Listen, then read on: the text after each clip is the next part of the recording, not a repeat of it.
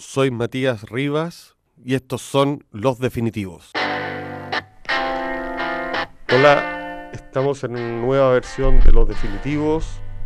El invitado esta vez es un personaje que está absolutamente fuera de lo convencional para el ambiente chileno, escritor, polemista, autor de libros de importancia fundamental para este país como Mi abuela, Marta Rivas, como Memorias Prematuras, como la biografía de Nicanor Parra, entre otras eh, destacadas obras de él. Rafael Gumucio nos acompaña. ¿Cómo está Rafael? ¿Cómo está? Bien, bien Matías. Eh, somos con Rafael, y debo decirlo antes que nada, amigos y trabajamos juntos, pero se sabe que escribir es lo más solitario que hay, así que eh, no te siento ningún problema en hacerte cualquier tipo de pregunta. Por ejemplo, toda tu producción literaria, que, que no es poca en este último tiempo, tiene que ver un poco con matar la soledad, ¿o no? Sí, puede ser, puede ser. Ahora yo no sé si uno escribe tan solo, últimamente me doy cuenta que uno escribe con mucha gente y escribe para mucha gente y, yo sí necesito siempre un, un, interlocutor mientras escribo, siempre necesito tener a alguien al, frente que no es nadie concreto, sino que es una especie de imagen de varias personas y a ese yo le, le, escribo. Es tu lector ideal, digamos. claro, me di cuenta cuando se escribían cartas antes, yo le escribí una carta, a una amiga que vivía en España y mis cartas eran mucho mejores que las cosas que escribía con pretensión literaria, digamos. Entonces, eh, me di cuenta que, que, si se escribe a alguien, eh, uno escribe mejor que cuando se escribe como a todos, o sea, cuando uno escribe como... Pensando en nada, o en. Claro, en la posteridad, o en el, en el futuro, o en, la humanidad, eh, no se llega a ninguna parte. Si uno le escribe a alguien muy específico, y de alguna forma el libro de mi abuela lo escribía para ella, y el libro de, de, de Parra se lo escribía a Parra, eran los interlocutores que yo tenía en, mente un poco, y, sobre todo los, los interlocutores han sido los amigos, digamos, eh, o, un cierto amigo que me he inventado, eh, lo, más penoso que muchos de mis amigos no leen mi libro, pero eh, pero lo mismo, siempre estoy pensando en, en, que si fuera muy malo mi libro, sí mis amigos lo leerían para decirme, oye, puta que está malo. entonces, mm, más bien me cuido de mis amigos que, que una complicidad forzada. Oye, en tu carrera como escritor, eh, esto siempre me acuerdo de una anécdota de mi hijo, cuando fue un lanzamiento de tu libro, tu novela sobre Haití, digamos, eh, mi hijo me dijo, yo prefiero a, al Rafael Gumucio escritor que al Rafael Gumucio público. Y tú eres un escritor que ha sido desde un comienzo, desde bastante joven, un mm. personaje público y a la vez un tipo dedicado a la literatura. ¿Tú crees que eso ha tenido costos o beneficios? ¿Cómo, cómo, ha sido? Porque no es, no es convencional para Chile, digámoslo así. Bueno, yo lo siento que son dos cosas totalmente sin día en mi cabeza, de manera tal que, que cuando me preguntan, cuando estoy como en onda escritor, me preguntan por mi vida pública, me parece súper raro, y cuando estoy en la onda pública, me preguntan por mi libro, también me parece súper raro. No, no, no hay una conexión, están un poco desconectados las, dos esferas. Con el tiempo se conectan igual, digamos, porque eh, muchas de las cosas que me han pasado por vivir en una, en una esfera pública luego se transforman en libros, digamos. Por ejemplo, en el último libro eh, muchas veces estaba en la radio debatiendo todos los días sobre actualidad y evidentemente muchas veces mis, posiciones eran eh, de defensa a la doctrina católica frente a otra doctrina, digamos. y sobre todo era mi posición era, sorprender al, al auditor eh, diciéndole esto es catolicismo y, y, esto no, digamos. Eh, y eso salió en un libro. Eh, y después, claro, algunas cosas que yo he hecho en mi carrera como, ¿cómo se llama? Hombre público, por decirlo de alguna forma, después las veo y tienen mucho que ver con lo que yo he hecho como escritor. Por ejemplo, Plan Z, digamos. Yo no, no, no... Podría ser un sketch Plan Z el, galán imperfecto podría estar en Plan Z, Claro, porque además yo en Plan Z yo hacía siempre un persona, hacía personajes como hacía el cura, hacía el, profesor, hacía unos personajes medio absurdos que hablaban cosas, no, no hacía chistes, chistes, sino que hacía como una especie de, de, sketch sobre personajes y algunos de esos personajes podrían ser perfectamente parte de mi, de mi libro. Eh, pero sí, yo, yo lo vivo como una esfera totalmente separada y algunos días al mes tengo una vida de escritor y otros días al mes tengo una vida de, de, persona que está en la radio, en la tele o en la prensa. ¿Y cómo, perdona la pregunta, pero porque es bastante íntima, eh, cómo sería tu vida de escritor en el sentido te sientas a escribir en, en tu casa a determinada hora o tiene, rutina? No, no, tiene ninguna rutina. Eh, eh, no, nunca tuve como, como tener rutina porque siempre trabajé mucho en muchos lugares y nunca tuve como lugar un, así ese horario nunca, nunca, ningún libro mío le ha ido tan bien como para financiarme una vida eh, de escritor que sea 100% de escritor entonces ¿te gustaría que te, eso? yo creo que yo, yo creo que yo he leído a varias entrevistas de escritores que dicen que que fue una victoria el día en que pudieron vivir de escribir. O sea, no sé, leí una entrevista de W que el día que llegó a su casa dijo, ¿sabes que hoy no tengo, no tengo, no tengo nada más que hacer que escribir y con eso vivo, eh, me parece, es una victoria que yo no, he conseguido y que por lo visto tampoco, no sé si, no sé si la conseguiré. Eso no tiene nada que ver con el valor de tu libro, hay gente que lo consigue y que tiene que ver con la capacidad de venta. Claro, yo, nunca, yo no lo logrado. Así que siempre he tenido que escribir en, en torno a otras cosas y ya se ha transformado en una costumbre. Entonces mi, mi, mi rutina sería escribir en cama,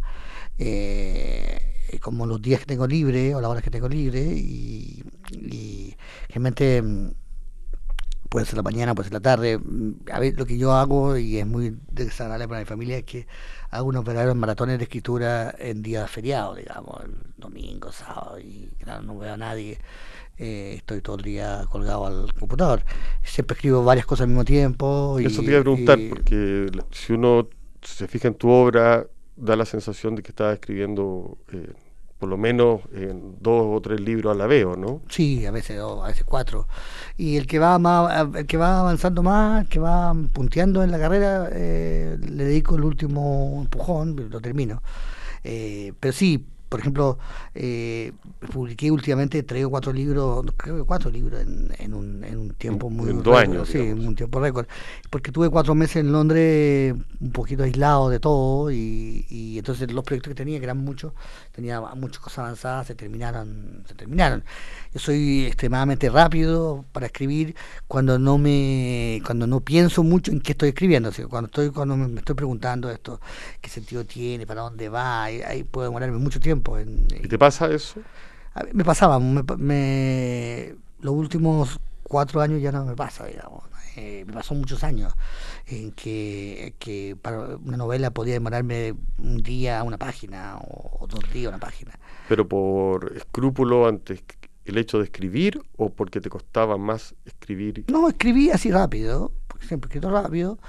Eh, cuando sentía que estaba como llegando a algo bueno, me, soltaba el computador, miraba televisión, miraba video, miraba qué. Después volví a leerlo y lo, y volví a leer y decía, no puede ser que sea tan malo, eh, no se entiende nada, y lo volví a reescribir entero y, lo volví a mirar y de nuevo pasaba lo mismo. Entonces, eh, muchos años fue eso, y a veces también, por ejemplo, como, no sé, una novela que escribí que se llama La Deuda, escribí una novela de 800 páginas, luego la corregí hasta que tuviera, tuviera como 400, y después cuando ya vi que no resultaba, la solté y la, la boté y la volví a escribir de todo, de cero, eh, en la versión que tiene hoy. La empecé a escribir como si, como si no hubiese escrito nada, con un vago recuerdo de, de lo que había escrito. Pero ya nunca, pero los últimos 4 o 5 años desde la abuela en adelante, eh, tengo la impresión que se, algo en mí se soltó y, ya no, ya sé si está bien o está mal en, muy poco tiempo. Quizás está menos conectado con, con, una, con la pregunta de escribir y más directamente conectado con el lenguaje, ¿no? Mm, sí. O sea, como más animalmente conectado con el lenguaje que intelectualmente conectado, digamos así. Y mi libro van perteneciendo cada vez más a, a, a su propia categoría a su propio a su propio tipo de libro. Entonces eh, eh, como que yo empiezo a jugarlo por su por su está convirtiendo en un género. Sí yo no pero sé que sé que un libro viene viene después del otro y entonces entonces más o menos que, que una cosa que siempre me pasó en el periodismo. Eh, cuando yo escribía una crónica para el clínico para Noticias yo sé más o menos quién es mi lector, qué, es mi lector y qué es mi estilo y, sé qué personaje soy. Entonces voy y, aprieto el botón y se acabó y lo termino lo más luego posible y no, no, no lo pienso más.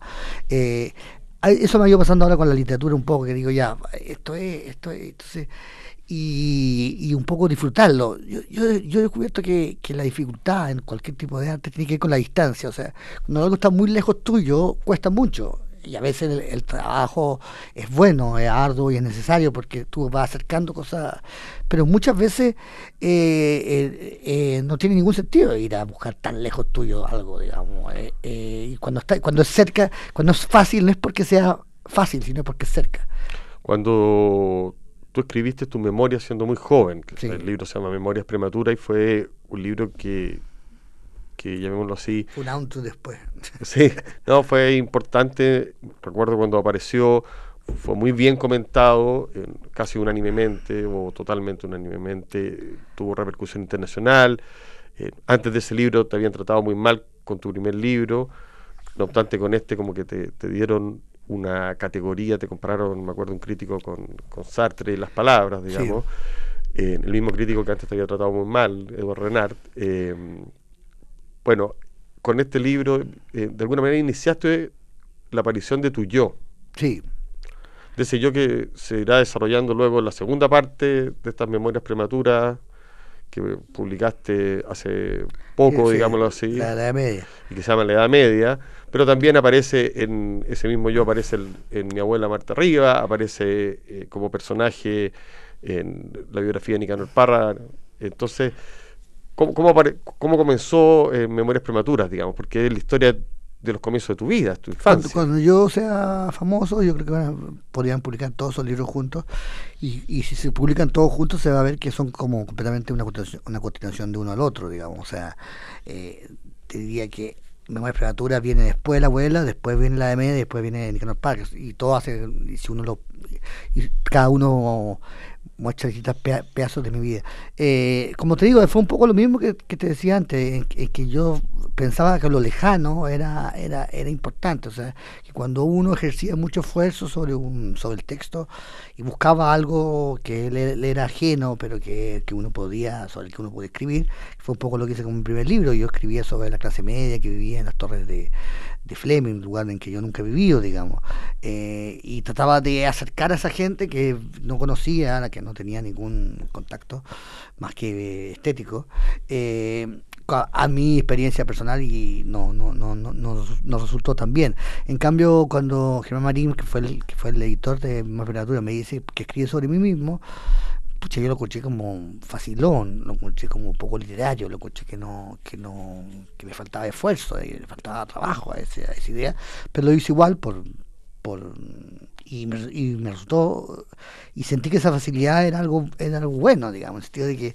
de que mi esfuerzo estaban todos volcados en el idioma, en la, en la construcción del, del, libro y no en la historia, porque la historia me la conocía, así que no tenía que inventar nada, tenía que simplemente usar todo mi, mi, esfuerzo para hacer creíble lo que era real, digamos. Y aparece ahí en, esos libros, en, en todos estos libros que tú acabas de mencionar, y en ese puntualmente, el humor. Sí. Aparece el sarcasmo, en cosas, aparece también... Eh, tus amigos como personajes, tu familia como personaje. Y, yo, si, junto todos los libros donde aparece tu, donde apareces tú como sujeto, me doy cuenta que, siempre hay una familia ahí. ¿eh? Sí. O sea, son libros sobre la familia, porque tanto en el caso de Nicanor Parra es una familia que está compuesta como una mafia de amigos, en el caso de la abuela, bueno, es tu abuela y es parte de tu familia. Los otros son, o sea, el tema de la familia cruza esos, cuatro libros. Yo creo que los libros, los libros son, son mejores cuando hay varias generaciones en el libro, digamos. Yo creo que ese es uno de los problemas que tiene la literatura joven en, general, en que, siempre escriben sobre su generación. Y, eso es interesante, pero no es tan interesante cuando hay más de una generación, eh, porque son distintas experiencias vitales más generaciones, más clases sociales, más, mundo hay en una novela o en un libro, me parece mejor, digamos, más, más rico.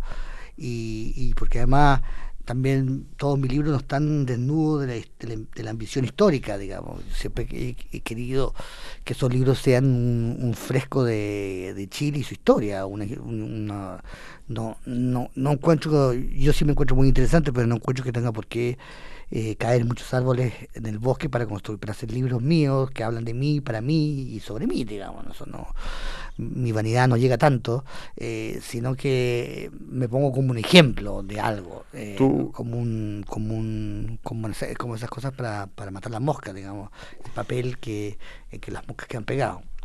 Oye, tú yo creo que algo que se vincula a lo que estás diciendo es que eh, diferenciaste los escritores que escribían con el cuerpo de los que no escribían con el cuerpo. Sí, bueno, yo me transformaba en uno que escribía con el cuerpo. Antes no escribía tan, sí escribía, pero no me, frenaba. Y cuéntame eso, ¿en qué sentido? No solo el cuerpo es, hablar desde el yo, es, mucho más, tiene que ver con, con, tu estilo, en el cual hay algo que es muy fácil o, de detectar, que son que las contradicciones. No hay ningún problema, tú no tienes ningún problema con las contradicciones, incluso con las contradicciones de las palabras. O sea, puede decir que algo es felizmente horrible. Sí, las paradojas. Las paradojas. Eh, entonces, me, gustaría que, me dijeras de eso. Hay, hay un momento en que se soltó esto, que yo creo que tiene que con el milagro en Haití, fue una novela en que, escribí sin saber mm, para nada dónde iba y qué lo que era tampoco. Al principio no, no, era nada. Y me fui guiando por imágenes y por sensaciones y hasta que construí una novela a partir de eso. Eh, y claro, me reconecté con una tradición que por generacionalmente yo, con la que yo había roto generacionalmente, que es la generación del boom o de la literatura del siglo XX, que es toda una literatura que cada vez busca ensanchar el terreno de la conciencia y, escribir cada vez más con el cuerpo, digamos, donde eh, importa mucho el estilo, importa mucho como los pintores donde importa mucho la pincelada, digamos, porque la pincelada es un gesto de, de, su... Y la materialidad. Entonces no importa tanto si están pintando un, una matusa muerta o un... Lo que importa es, es, la impronta de, esta escritura. Bueno, yo, yo, era de los escritores que escribía pensando, o sea, pensaba lo que escribía, no, no escribía... Eh, eh, desde los sueños, de la subjetividad, toda esta idea que tienen algunos escritores que escriben muy temprano en la mañana para que sus, su subconsciente se libere, o esos escritores que están perseguidos por sus personajes y que, que luego los personajes le hablan y le obligan a hacer cosas. Todo eso me parecía a mí un poco medio vudú.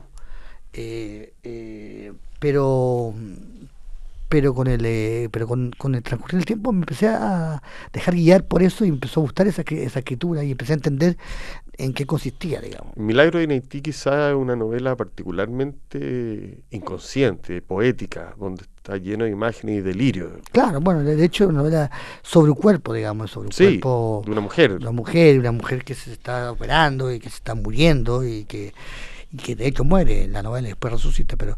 Eh, pero sí, me fue totalmente eh, eh, guiada por... por, por eh, no, no hay ninguna idea y también está roto en esa novela todo lo que es el sentido de la linealidad, aparece la primera persona, la tercera persona, todas esas cosas que, que hoy día en la literatura cuesta encontrarlas. Claro, sobre todo entre, entre medio de, de, de, de, la abuela y, y, y Milagro en Haití, yo empecé a hacer teatro, entonces empecé a trabajar en teatro, eh, escribiendo obras y sobre todo adaptando obras de, de, de, a, Ibsen, a Chekhov y a Molière. Eh, y, a Coma McCarthy también. Eh, y ese trabajo con, el, con, con los diálogos, con, con, el trabajo teatral, con el, trabajo con los otros actores, yo creo que influyó mucho en mi, en mi forma de, de abordar eh, la escritura. O sea, que para mí cada vez más la escritura es polifónica, en el sentido de que está guiada por voces y por, por la gente que habla. Entonces, eh, por ejemplo, en, en El Gran Imperfecto casi no hay descripciones, no hay casi no se dice casi nunca esta la pieza era una pieza azul, roja, eh, el pelo negro, se dice, pero se dice como acotaciones, pero no hay grandes descripciones. Hay, es un monólogo fundamentalmente. Son, varios, sí, son varios diálogos y monólogos que se cruzan y, y que se ensalzan y que de repente hay una pequeña descripción, hay una pequeña escena, pero todo está guiado por las voces y a mí me entretiene mucho, no sé, eh, me doy cuenta que sí, lo único que he logrado es que, me, que esté muy solo, porque ese tipo de escritura en Chile eh, es completamente lejano al canon chileno, digamos, que no escribe para Al canon actual. Sí, también al canon actual. Porque antes, no sé, e, e, esas cosas aparecen en Donoso, sí, aparecen en Baqués un poco. En Baqués y aparecen en Carlos Droguet, digamos. Sí. pero esto no, claro, eh, me, y sobre todo eh, eh, los nombres que hemos dado lo hacían con mucho sobre cosas muy duras y muy pesadas, pero mis libros son libros con, de humor, entonces es más raro todavía la mezcla, digamos. Tú tienes conciencia que hay un lector que te sigue. Y no sé. O, para el cual escribes, digamos. No, tengo ninguna conciencia que alguien me siga. No, pero para el cual escribes, digamos. En ah, un momento ya. yo te pregunto, eh, eres una persona conocida, también eh, vendes una buena cantidad de libros, digamos, si bien no puedes vivir de ello. Eh, la gente que te lee quizás sabe mucho de tu vida, mm. porque tú vas hablando de ella. Mm. Eh, o sea, un tema tuyo es el pudor o la falta de él. Sí, yo tengo, tengo un tipo de pudor como que ahora que vivo mucho en el teatro que tienen los actores. Los actores tienen ese mismo tipo de pudor, o sea, ningún pudor, digamos pero algún pudor tienen. Hay cosas que no les gusta, los que no les gusta hablar, y hay cosas que, que no les tienen como tienen traumas de, todo tipo. Pero sí, pero yo no, igual que los actores, no tengo ningún problema en sacarme la ropa en un camarín y ponerme otra ropa y ese tipo de cosas. y hablar de cosas muy personales, muy... No me importa, no, no, son nunca tan personales porque son yo desde chico aprendí eh, frente al bullying que la mejor manera de hacerse bullying uno antes que otros te hicieron bullying a ti. Entonces yo me hago autobullying y así eh, el bullying no, no me llega, digamos, no, no, no, no, alcanzan a pegarme porque ya me, ya me, me lo hice. Pero sí, es una cosa rara. Ahora, es verdad, es verdad. Yo antes siempre decía que en el fondo yo tenía el pudor desplazado y que tenía el pudor en otras partes pero debo ya, ya, a esta edad ya confesar que quizás no tengo ningún pudor, o sea, quizás, quizás a esta edad eh, es tiempo de, de, confesar que, que, no sé, a mí, siempre digo hay cosas que me dan mucha pudor y mucha vergüenza, pero ahora me cuesta mucho pensar en qué. Y eso no es muy chileno, ¿eh? No, nada, cero.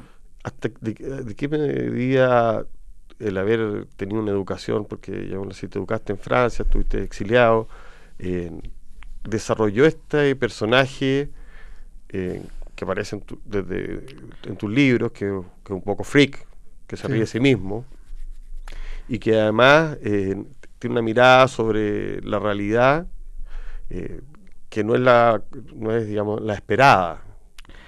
Eh, en la literatura francesa hay muchos de esos personajes, por eso te lo pregunto, digamos. Sí, yo creo que, que es fundamental, que yo nunca he sido muy chileno, digamos, llegué a la literatura, y sobre todo leí literatura chilena muy tarde en mi vida, es decir, yo no leí Olegario Lazo Baeza, digamos, ni nada de esas cosas eh, que me parecen muy bien por demás. La leí después, la leí de manera consciente, adulta, y, no influyeron en nada en mi, en mi forma de escribir, sí influyen mucho en mi forma de pensar. O sea, he escrito muchos libros sobre Chile y sobre cómo es Chile, y para eso leer a Manuel Roja y a y González Veras es súper importante.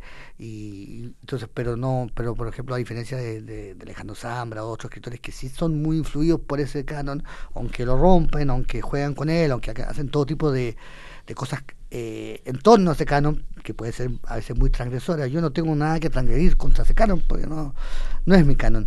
Eh, Ni siquiera te tuviste mucho asombro o mucha eh, felicidad cuando apareció Bolaño, por ejemplo. Para ti no fue fundamental. Quizás ha sido más fundamental, no sé, el, eh, Onetti, no sé. Ah, Bolaño era el escritor que yo habría sido si no fui si no hubiese sido el que soy, digamos. O sea, a, los 19 años yo era como una especie de Bolaño, en el sentido de que leía esas cosas surrealistas, eh, eh, eh, ¿cómo se llama?